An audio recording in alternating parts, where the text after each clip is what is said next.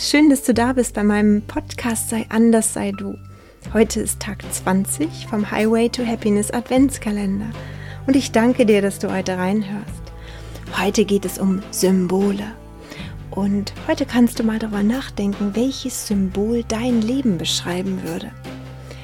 Vielleicht kommt jetzt wie aus der Pistole geschossen ein Leben. Ich hoffe nicht, dass jetzt ein Totenkopf für dich kommt.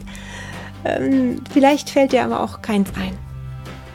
Und ich zum Beispiel habe kleine Tattoos, unter anderem das Yin und Yang Zeichen. Ne? Das ist ja dieses Zeichen mit dem Schwarz-Weiß in dem in dem in, in einem Kreis, wo auch jeweils Weiß und Schwarz in dem anderen ist.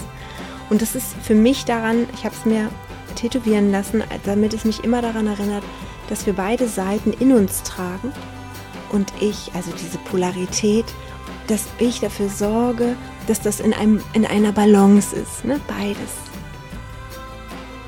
Oder ich habe auch einen Anker tätowiert, der mir immer wieder in Erinnerung ruft, dass ich überall ankommen darf und mein Zuhause in mir ist.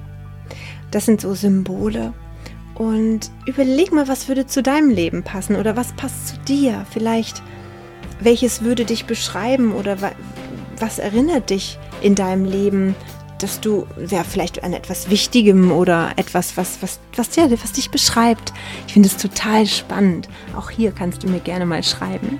Du musst es dir nicht gleich tätowieren, aber es ist schön, wenn man, wenn wir uns daran erfreuen können. Ne? Das Symbole drücken ganz viel aus, ohne dass wir darüber sprechen.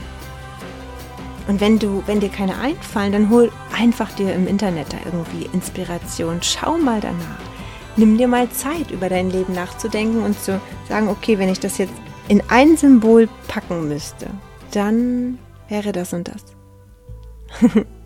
ich wünsche dir ganz viel Freude damit und ja, viel Erkenntnis und kannst mir gerne bei Instagram schreiben, was du für ein Symbol gefunden hast. Ganz, ganz viel Freude, alles Liebe und bis morgen. Ciao, ciao. concerns are down to one. Should we clean up or have fun for a while? There's a sweet, sweet stillness there in the quiet.